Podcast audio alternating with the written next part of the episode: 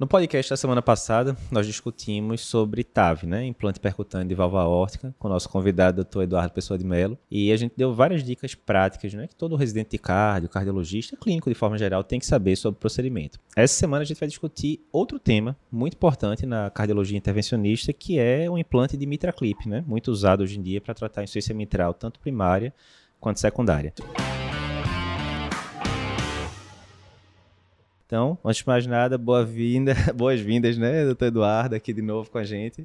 Obrigado, Lapa. Um prazer sempre estar aqui com vocês. Seja bem-vindo. Galego aqui do meu lado também.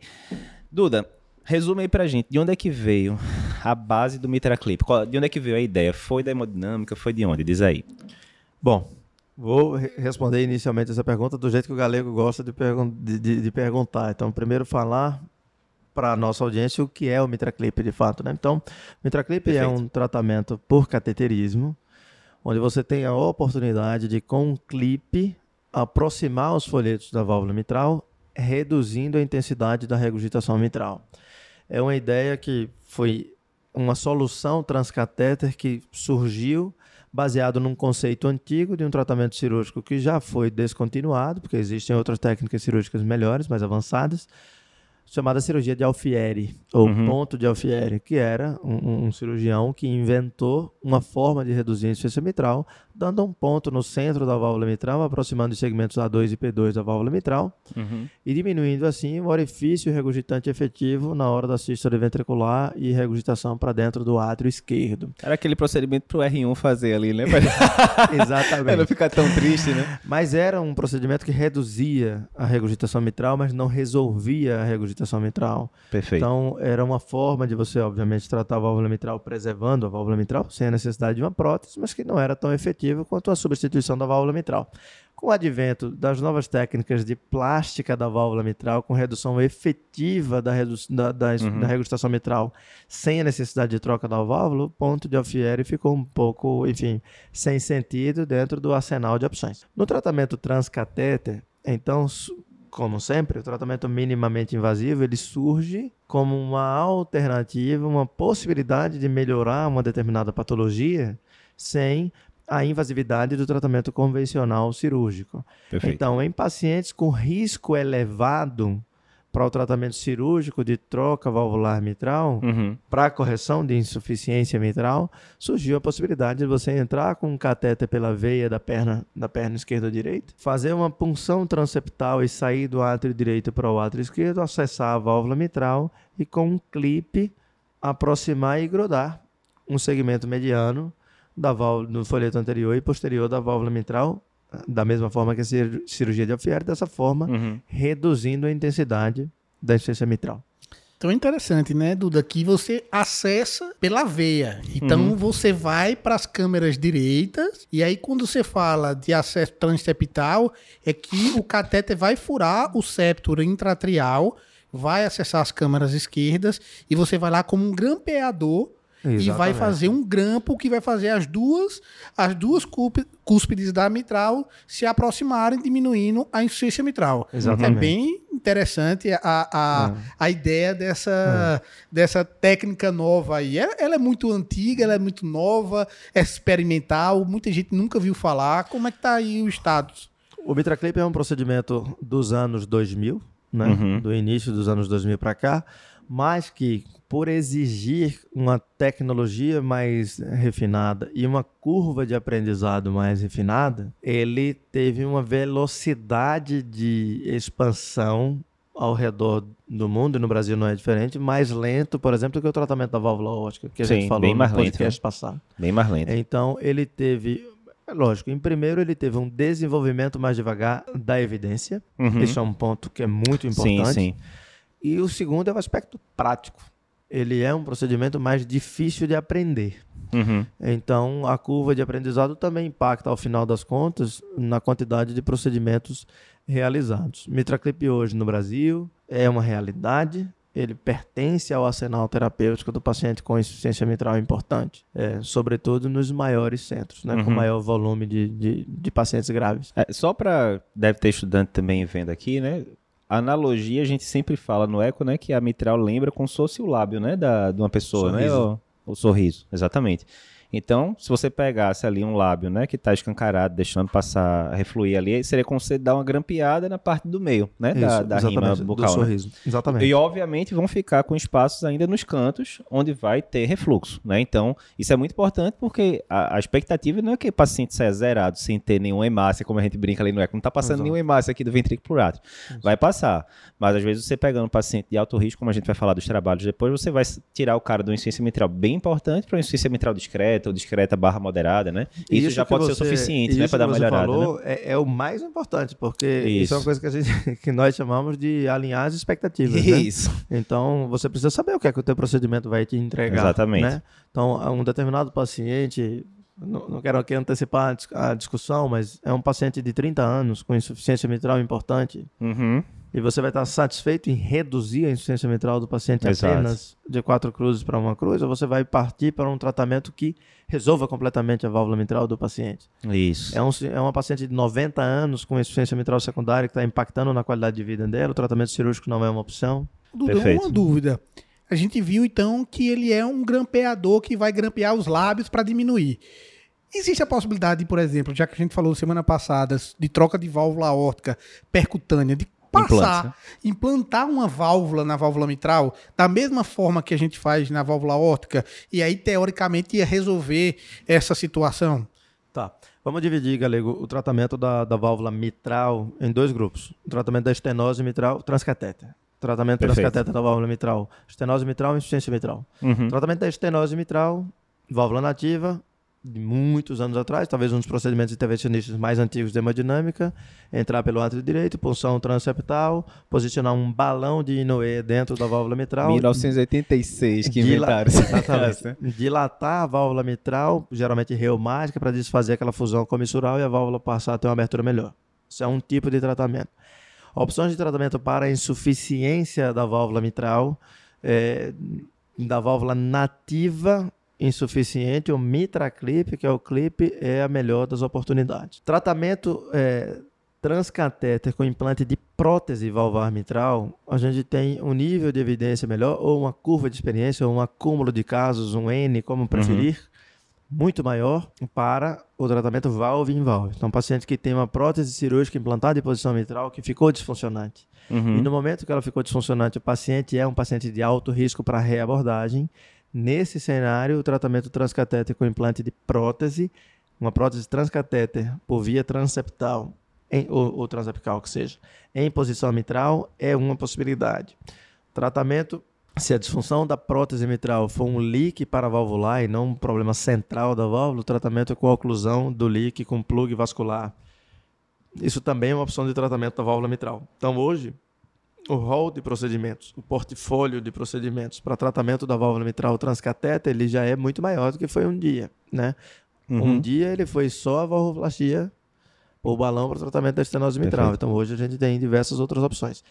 O último comentário é, então, tratar com implante transcatéter de, de prótese, né? uma prótese transcatéter de TAV, Uhum. posicionado em posição mitral para tratamento de válvula nativa, ele é possível, mas ele é extremamente mais complexo. Uhum.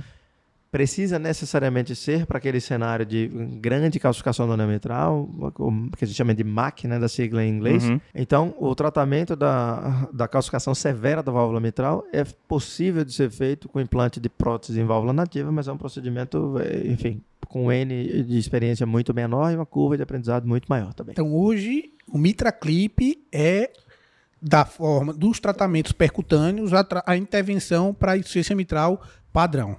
Isso. Perfeito. E Dentre as opções transcatéter, ele é o reparo transcatéter da válvula mitral com dispositivo MitraClip. Esse é o procedimento. Perfeito. Só mais uma vez, né, Dudu, para quem está aí começando a residência de carro, tá? por que, né, que é tão difícil você colocar a prótese na mitral e não é tão difícil na outra? Porque o, o anel da mitral ela parece uma Ruffles, né? Então ela é toda encurvada, é uma anatomia muito mais complexa de você ancorar a prótese, né, do e que o a... aparato ao redor também. Isso, né? perfeito. Cordoalha, Perfeito, músculo perfeito. papilar. Perfeito. Existe uma relação com o anel ventricular que se dilata, enfim. o- Perfeito. É uma coisa muito mais É, dinâmica, é muito né? mais dinâmico e muito mais complexo. Perfeito. Então existem próteses dedicadas para tratamento de, de, válvula mitral nativa primária, uhum. que já estão aí nos, na Europa e nos Estados Unidos, uma série de estudos em andamento.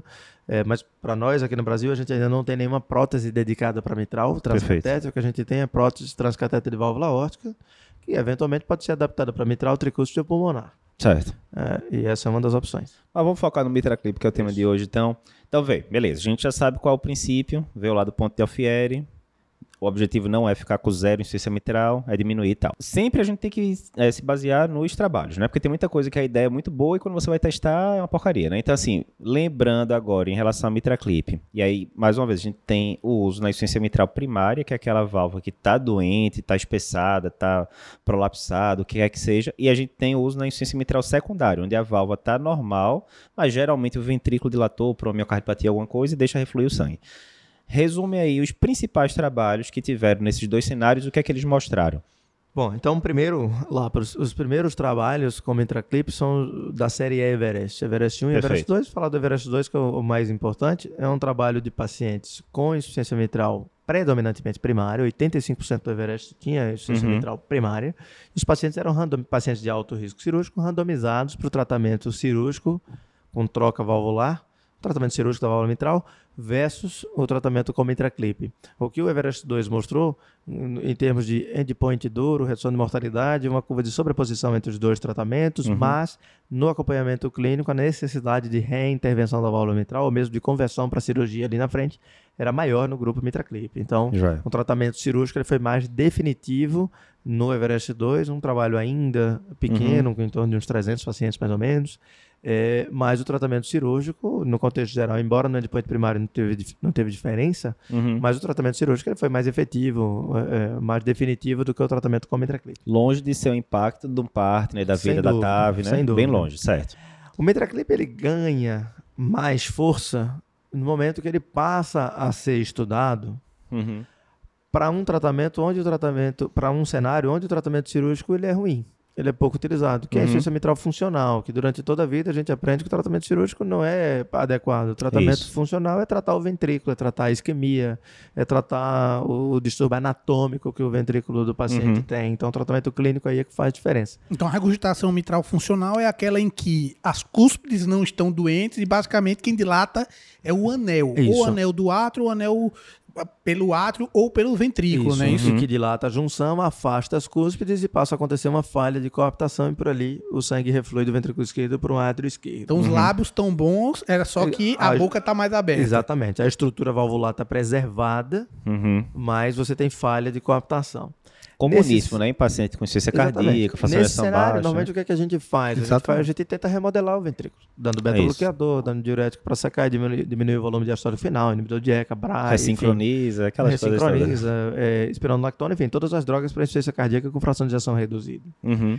Nesse, e os novos, né? Uhum. É, nesse cenário, adicionar a clipagem da válvula mitral com redução da insuficiência mitral para melhorar o desempenho hemodinâmico e lá na frente melhorar a geometria do ventrículo esquerdo, essa talvez tenha sido a grande sacada do, uhum. do para a utilização do dispositivo. Porque ele não substitui o tratamento clínico, obviamente, ele é um tratamento adicional. E certo. nessa fase é, do, do tratamento funcional da válvula mitral com mitraclip, a gente tem dois principais estudos. Um estudo muito positivo, que é o estudo uhum. COAPT Trial, e um estudo bem negativo, que é o estudo MITRA-FA. Qual que é a diferença? Ambos são de, de ciência mitral funcional. Mas o timing de indicação para os pacientes foi diferente entre os dois estudos. Então, o COAPT, e, e, isso a gente aprendeu com o tempo, isso é, é o, isso é, que é o bom da evolução da cardiologia. Né? É, no COAPT Trial, a gente tem pacientes que foram incluídos numa fase mais precoce, uhum. com menos remodelamento ventricular, menos dilatação e menos perda de fração de ejeção. Então, muita insuficiência mitral funcional para um ventrículo menos destruído. Uhum. E ali, o mitraclip impacta muito positivamente quando associado ao tratamento medicamentoso otimizado. Perfeito. No MITRA-FA, a gente tinha uma taxa de dilatação ventricular maior uhum. para um grau de regurgitação é, mitral, por diversos parâmetros de quantificação da regurgitação mitral, menor. Então você tinha mais remodelamento, uhum. menos regurgitação mitral. Provavelmente esse doente perdeu o time para qualquer tratamento. Sim. ainda que fosse, sei lá, uma substituição da válvula mitral, uma plastia cirúrgica com anel, que seja, a doença passou a ser predominantemente do miocárdio. Então, quando você uhum. reduz a insuficiência mitral, talvez já não impacte tanto na, uhum. no remodelamento da geometria ventricular do que no, no primeiro estudo.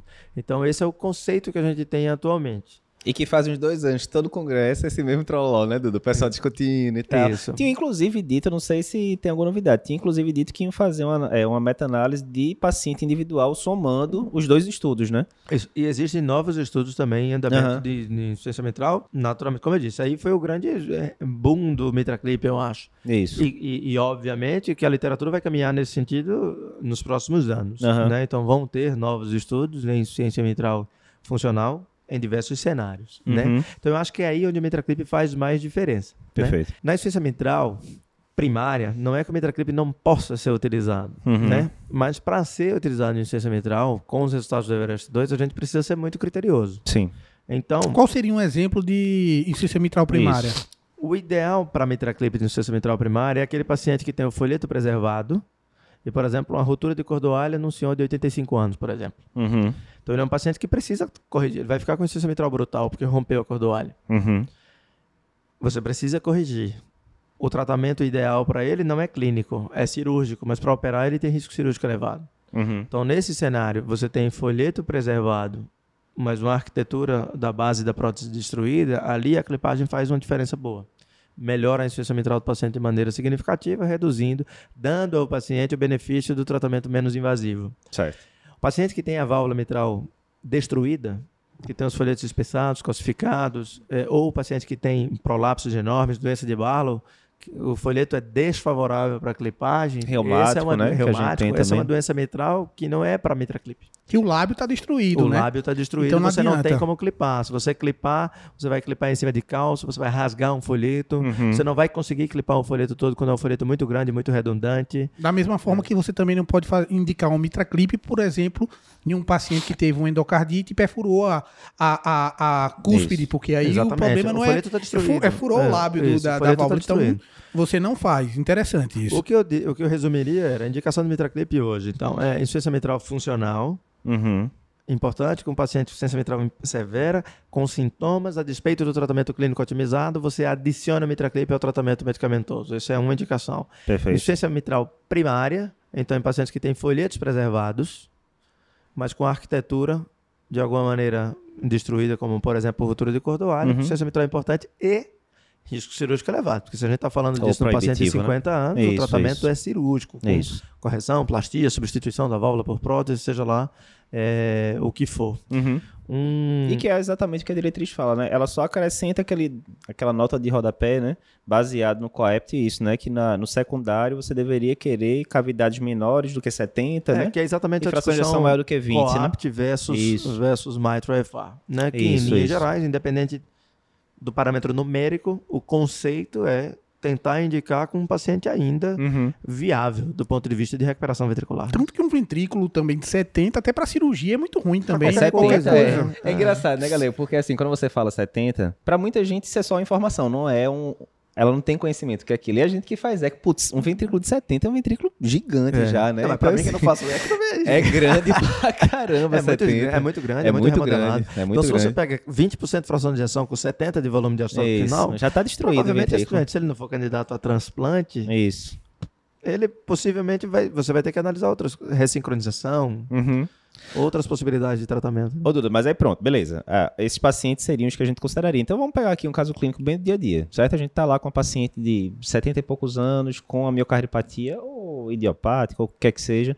A gente tá tudo topado já, dá pra gliflosina, entrega, né? e ela continua em classe funcional 3 e insuficiência mitral zona uf, gigante lá, beleza. Nesse momento que eu tô lá com a paciente refratária, aí não tem indicação de ressincronizar, o QRS é estreito, enfim, não tem indicação mais nada, e já pela idade também não tem mais indicação de transplantar e tal. A gente discutiu lá no, no protocolo de TAV o que é que a gente tem que fazer na rotina pré-TAV para saber se a paciente era factível hum, legal, ou não legal. de ir, né? Agora, qual é o grande exame que vai dizer, não, esse paciente é bom ou não é bom para fazer o mitraclip? É ecosofágico e só. Perfeito. Se puder ter 3D, melhor ainda. 3D Perfeito. ajuda pra caramba no procedimento, mas na avaliação pré-operatória para o diagnóstico não é, não é obrigatório, né? Uhum falar isso, eu tô eu aqui, intervencionista, falando para dois ecocardiografistas, né? Não, mas, Mas eu sou um- da velha guarda que fazia o bidimensional bem feito, mas uma das coisas que eu acredito que o 3D tem, tem informações adicionais é justamente no tratamento da válvula mitral, que ele traz Sim. muita informação e que para a técnica, até para orientar o, o inter- intervencionista, isso traz muita informação, né? É, o- tem alguns as- aspectos que o eco esofágico vai nos dar, e é o eco é, normal, não precisa ser 3D, Uhum. mas que são importantes e que, e que muitas vezes não fazem parte de uma avaliação rotineira de um Isso. ecocardiograma geral. Zona de captação. Exatamente. Basicamente, o que a gente precisa é mais do que classificar a insuficiência mitral como uma cruz, duas, três, quatro, cinco severa. Uhum. A gente precisa entender aonde reflui e a gente vai precisar fazer janelas específicas, como por exemplo a avaliação intercomissural, para saber em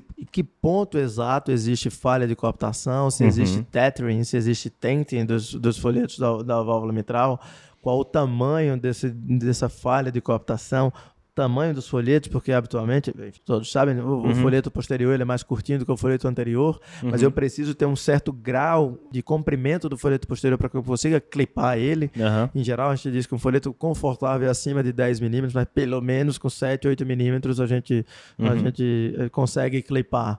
Porque o ideal é que você clipe eh, mais de, mais de 50% pelo menos do- dos folhetos e do, do- do folheto posterior para que Porque você tenha uma segurança. ali, né? do- Você tem uma segurança de que o folheto ficou preso mesmo, e o clipe está aderido ao folheto. Uhum. Então, às vezes, você vai ter um folheto anterior muito bom para clipar, mas tem aquele folheto posterior retraídozinho, muito curtinho e tal. Então, são esses detalhes anatômicos e que o eco eh, define. Aqui não estamos falando nem da intervenção, estamos falando da, da seleção dos E pacientes. que mais uma mesmo. vez fica naquela história da TAV. Do mesmo jeito que a TAV você tem que mandar para uma pessoa que vai fazer a tomo com um protocolo específico, é a mesma coisa. Se você mandar para Mitra Clip, né? Não Isso. especificar paciente com insuficiência mitral importante. A pessoa Uhum. vai fazer lá, vai dizer, ah, insuficiência Isso. mitral importante, aero de tanto, e não vai dar nenhum desses parâmetros, né? Ou seja, não adiantou o exame, né? É exatamente isso. Então, você não tem que mandar pra você mandar experiência, né? o exame para fazer um diagnóstico com um bom ecocardiografista. Exatamente, Mas para uma tem que uma pessoa- que esteja experimentada, esteja habituada a avaliar para a intervenção de mitraclip. Porque um ecocardiografista experimentado, é lógico que ele vai ser bom em graduar É a- se a insuficiência mitral é severa ou não é. É. Mas a gente precisa ir um pouco mais adiante do que isso pra, por conta do planejamento do procedimento. Uma coisa interessante, é uma das coisas mais legais que aconteceu na, na cardiologia intervencionista nos últimos anos, eu posso até dizer, que é o surgimento dessa nova geração do MitraClip, que foi lançada, e isso é uma felicidade também, que foi lançada no Brasil agora tem um mês, e é a primeira... É a primeira vez e é um raro momento em que a gente fica com um device no Brasil que é o mesmo que está no mercado da Europa e Estados Unidos. Porque Aham. geralmente em cardiologia gap, intervencionista né? a gente sempre tem um gapzinho de uma geração. Então a TAV que está implantando lá, a gente está aqui uma geração atrás, e quando chega aqui lá já andou. Uhum. E agora a gente está com a geração 4, a quarta geração do MitraClip, a G4, que, que a companhia chama. E o que, que é isso? O MitraClip agora ele tem quatro tamanhos diferentes de clipe. Uhum. Ele tem um MitraClip curto, eu tenho um clipe de 9 mm, ele é curtinho Uhum. e estreito. Ele tem o curto e largo, ele tem o longo estreito e o longo largo. E com isso eu consigo customizar, baseado no ecocardiograma, Legal. a forma como eu vou clipar. Então, por exemplo, hoje eu consigo, a gente consegue se aventurar, por exemplo, em Barlow, eh, ainda não, mas a gente com com certo grau de prolapso, eu consigo colocar um folheto mais longo e mais largo e, e clipar com um, Uhum. com dois clipes que seja. É, numa numa insuficiência mitral funcional, por exemplo, a gente pode até começar com, com um curto, mas o clipe largo, o clipe wide. E com ele eu consigo pegar mais massa de, de, de folheto Uhum. e aquele desenho do duplo orifício que fica ao final, a massa de tecido do folheto que a gente pegou no centro é maior. Consequentemente, o orifício residual fica menor e você consegue impactar mais na regurgitação mitral.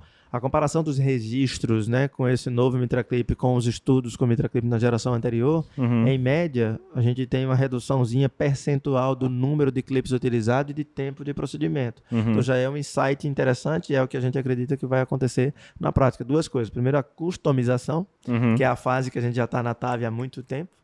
A customização do procedimento, porque você tem clipes diferentes a ser escolhidos, tempo e efetividade do procedimento. Importante ressaltar aqui, pessoal, quando a gente fala também dessa insuficiência mitral, você não pode ter uma estenose mitral significativa, porque senão eu vou sair de uma insuficiência mitral e, a partir do momento que eu clipo, eu posso evoluir para uma estenose mitral significativa, né? E tem um Até porque geralmente vai ser objetivo. reumático, né? Quando você tem a dupla lesão ali, né? Tudo bem, poderia ser degenerativo também, É, mas né? o, que, mas... o que o Galego está chamando a atenção, eu acho, por exemplo, eu não posso tratar um paciente funcional Uhum. e ele sair do inserção mitral 4 cruzes para uma cruz e sair com um gradiente médio ah, de 10. sim, perfeito, lógico, Sim, perfeito, sim. perfeito. Sim, então sim. qual é o gradiente que ele pode sair? Até 5. Certo, Do gradiente perfeito. médio. Boa. Boa, boa. Até 5. Porque senão o, Então- o, o intervencionista vai, vou colocar aqui três Vou vezes botar pra médio. torar, né? vou aqui. deixar passar sangue. aquele né? grampeador de gastroplastia. É, se resolva, ele vai sair Boa. sem uma hemácia. Essa mas- do 5 eu não sabia, não. Legal. E isso, às vezes, no intraoperatório, é um, por exemplo, você implanta, você está tratando um funcional, você implanta um clipe,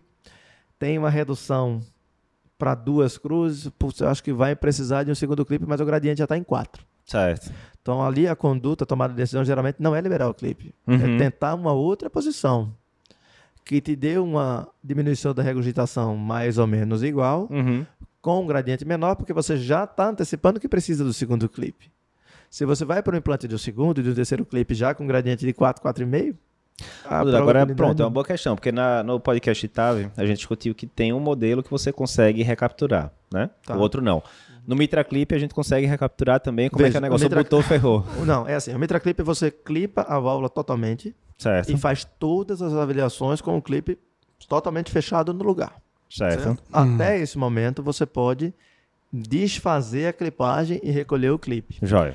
Mas, enquanto a válvula está clipada com o clipe aderido ao catéter, ainda existe uma certa tensão no sistema que É isso. deforma um pouquinho a válvula. Isso. Então, quando você solta o sistema totalmente e o clipe fica totalmente solto, às vezes acontece, num percentual dos casos, da insuficiência mitral ainda aumentar um pouquinho. Uhum. Então, às vezes, a gente está na avaliação preliminar, antes da liberação completa do clipe, a gente está ali achando que um clipe só resolveu, Aham. e às vezes, quando a gente parte para a liberação final, o clipe, quando tira totalmente a tensão, ele ainda se movimenta um pouco e passa a vazar um pouquinho e a gente toma a decisão de implantar o segundo. Isso às vezes Ah, liberou, acontece. liberou. Acabou. já Liberou, aí já não liberou. dá pra mexer, não. Beleza. Então, Duda, então você está me falando que eu preciso de um ecotransofágico na sala durante o procedimento e o paciente vai estar entubado, vai fazer aquele. Então ele está naquela fase inicial que a gente estava na TAV e a gente pode estar evoluindo. Você acredita que em algum momento a gente não precise disso? Aquela pergunta excelente essa. É, e curioso, é- a vida é assim, a gente teve essa discussão ontem, num caso que a gente, que a gente fez, porque, como sempre, paciente idoso e tal, tal. O é, é bem diferente, o a, a mitral é, é um mundo totalmente à parte. Então, o mitraclip a gente faz com anestesia geral, intubação orotraqueal, ecoesofágico. Se tiver 3D, melhor ainda, ajuda demais durante Uhum. o procedimento. PAI, ou seja, uma monitorização invasiva, da, geralmente faz PAI radial, mas uma monitorização invasiva fidedigna da pressão Uhum. e sonda vesical. Marca passo precisa? Não precisa de marca passo, mas você precisa de uma monitorização hemodinâmica muito boa. Uhum. Por quê? Porque se você está tratando o paciente e, e quando você está ali clipando, o sistema do mitraclip ele é irrigado. Uhum. E entra ali um litro, um litro e meio, No dois paciente litros, que dois já tem litros no fração de paciente 30 e poucos tem por cento, mitral lá. e fração de injeção. Então, às vezes, enquanto você está ali, você enche o tanque do paciente. Entre isso tudo, chega a É, chegar perto pode dos entrar, litros, é depende, se você ficar com um sistema irrigado em três horas de procedimento, Sim, daqui sim. a pouco entra um litro e meio no paciente. Sim, sim. Interessante. E você Então- vai medir a pressão diastólica final do ventrículo esquerdo sem precisar de som ganho. Você está lá dentro, né? Hoje, com a no... isso é um outro detalhe que foi bom ter, ter, ter falado. Com essa nova geração do, do Mitraclip G4, a gente tem uma via lateral de medida pressórica do átrio esquerdo contínua. Uhum. Interessante. Então a gente consegue ver a pressão no átrio esquerdo a todo o tempo. Então, às vezes, você está ali tratando e, e correndo atrás e a insuficiência mitral do paciente ainda está grande, simplesmente porque ele encheu o tanque. Uhum. Aí você olha para a sonda, não urinou, a pressão permite, você dá três ampolas de Lasix, ele urina e a insuficiência mitral pss, é totalmente dinâmica, é diferente da horta. A horta é um negócio mecânico, é, o estenose está ali e vai ficar. Uhum.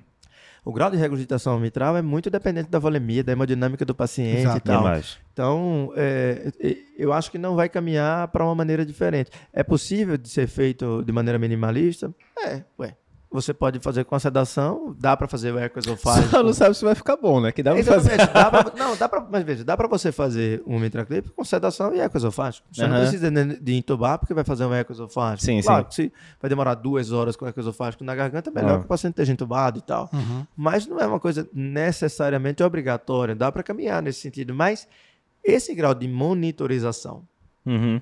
hemodinâmica, urinária e tal do paciente, eu acho que ele pertence à ciência do procedimento. Não Uhum. é uma Não é over. É uma coisa que pertence à tomada de decisão, é entender a fisiologia do. Até É. porque a anatomia é mais complexa, você e a tá. fisiologia né? é, é Exatamente. mais é dinâmica, mais, né? é. é mais dinâmico. Então, acho que faz uma parte coisa do é você botar uma. TAV no paciente de 80 anos, que tudo bem, tem 80 anos, mas tá lá, né? Ventrículo bonitão, pouco sintoma, tá. Outra coisa Ainda é que não paciente fosse, é uma doença né, que- mecânica, né? É. É. como a estenose mitral. Você não precisa para o tratamento da estenose mitral Aham. tan- né, tanta, é, é, tanta ciência como Sim, você sim. precisa. Porque a insuficiência mitral, além do aspecto hemodinâmico pressórico, ele tem todo esse aspecto do aparato que está ao redor da Sim. válvula mitral que influencia. No... E da musculatura e da hemodinâmica, porque uma das coisas que você é, av- avalia justamente na correção de insuficiência mitral, e o caso aí num paciente que tem disfunção, insuficiência cardíaca, é que a gente percebe, quando você tem um refluxo mitral, é como se tivesse uma- um escape da- do ventrículo para o átrio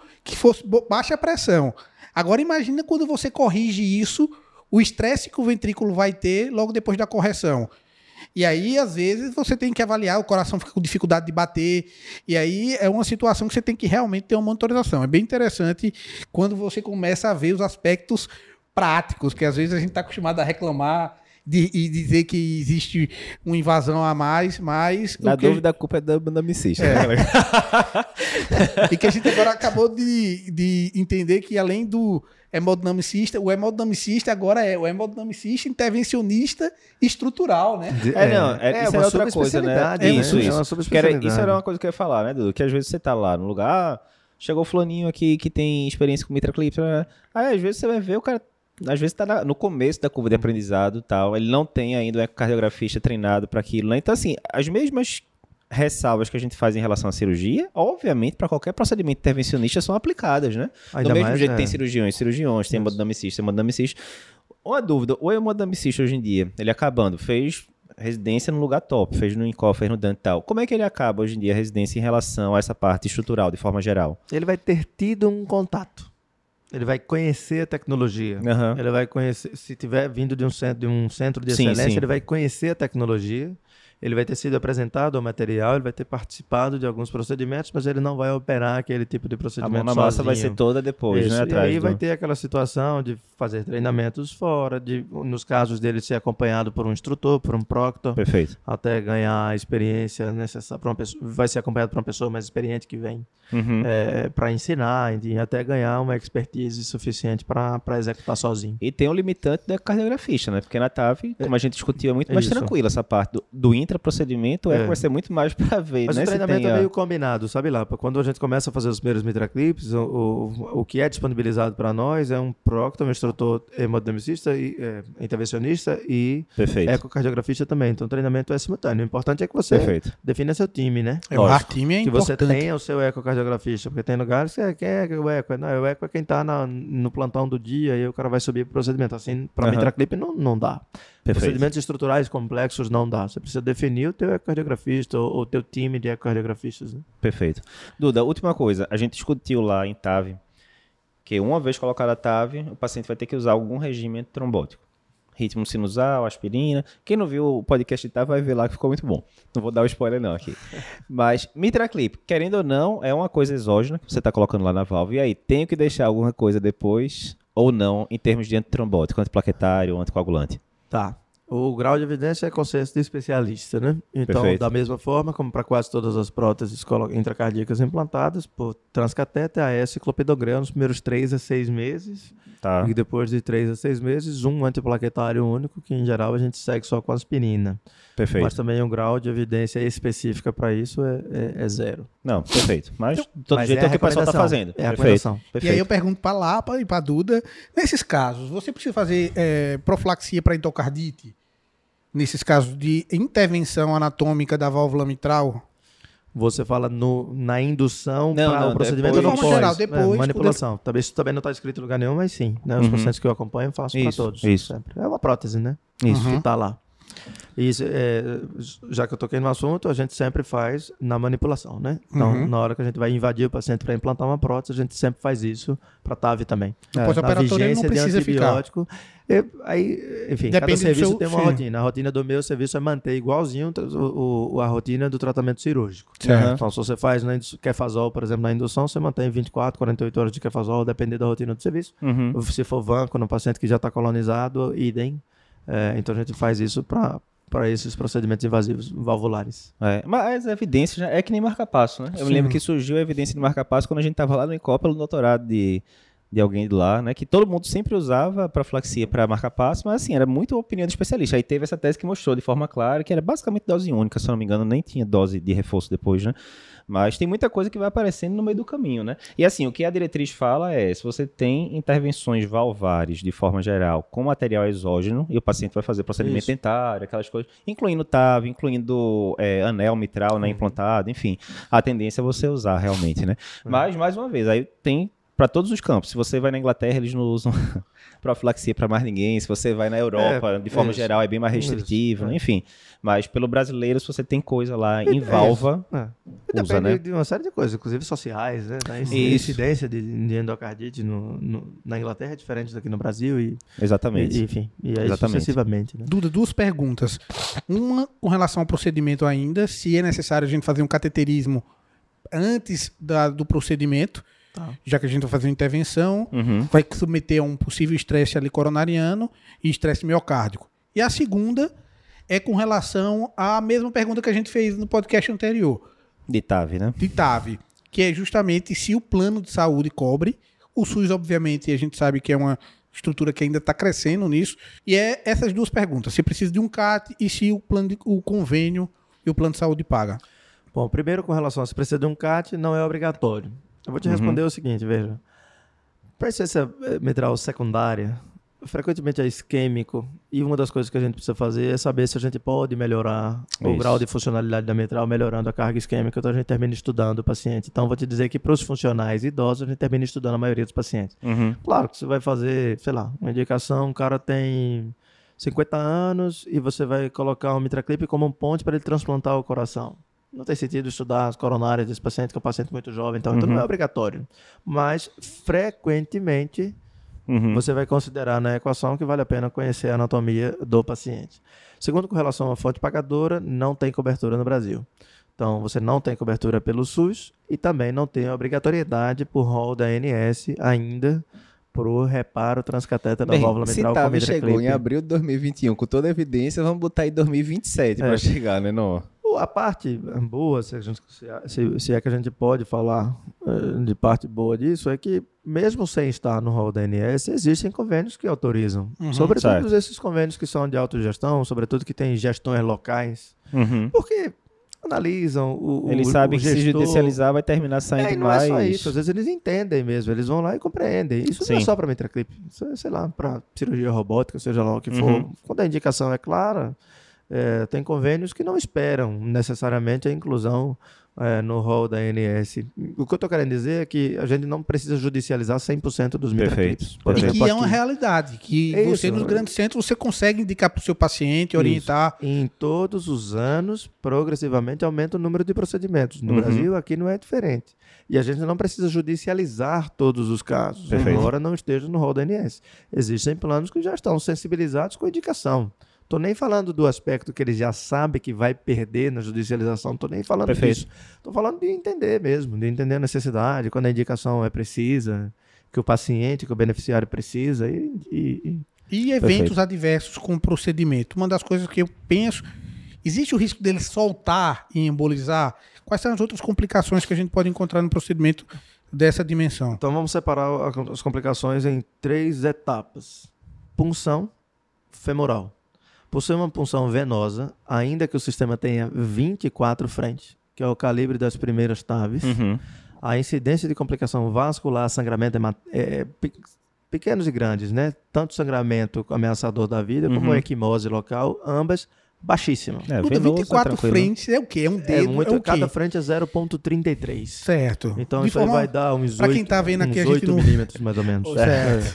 É, é, o- Não, é, o Charlie é. O, o Charlie é 24, é isso? Não? Ou é, menos, ainda, né? É menos. Porque o Charlie é, Uma cadeira de é um né? dedo fiozinho, né, ali, né? O Charlie Certo. é, O mitraclip deve dar uns dois Charles. é, é um tamanho bom. Tamanho Mas bom. por ele ser venoso, é, a incidência Isso. de femoral, que é um sítio compressível, Sim, e sim. a gente ainda fecha com reparo vascular com proglide, então a incidência de complicação no local do sítio de punção é baixíssima. Certo. Perfeito. Baixíssima, desprezível. Ok.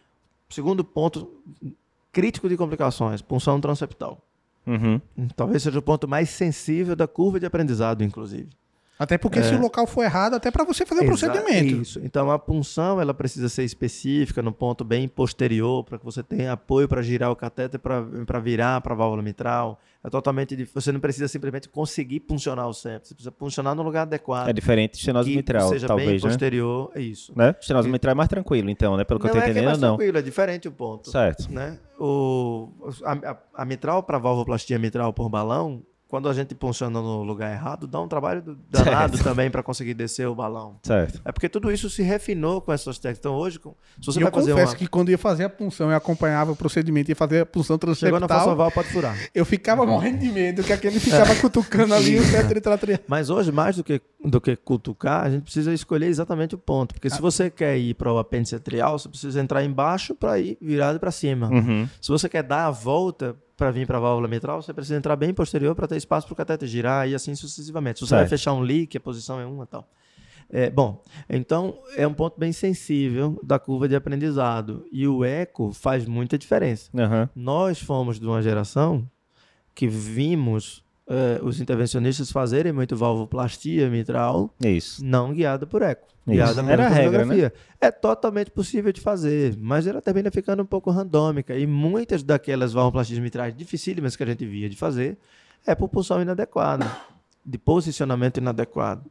Então Uhum. o eco faz total diferença. Você funciona olhando o eco. Você Uhum. sabe que não está funcionando uma coisa errada. Uhum. Então, com isso, com o eco, cardiograma esofágico, a janela boa e bem feita. Até porque a coisa errada É. pode ser a parede livre do ato e é, aí é tampona, isso, né? E na horta lá em cima e tal, né? O- É verdade. Você, é, hoje, você, você consegue é, aumentar muito a segurança dessa fase do procedimento, que é a punção, Uhum. guiando o procedimento pelo eco.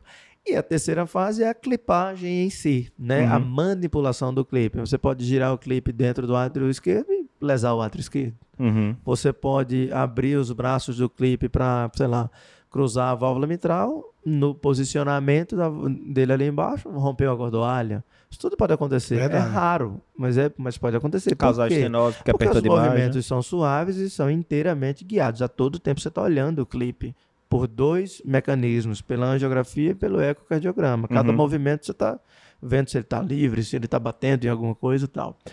E por último, que é ainda nessa fase da clipagem em si, é a perda ou a embolização do clipe. Uhum. Pode acontecer, mas é extremamente incomum.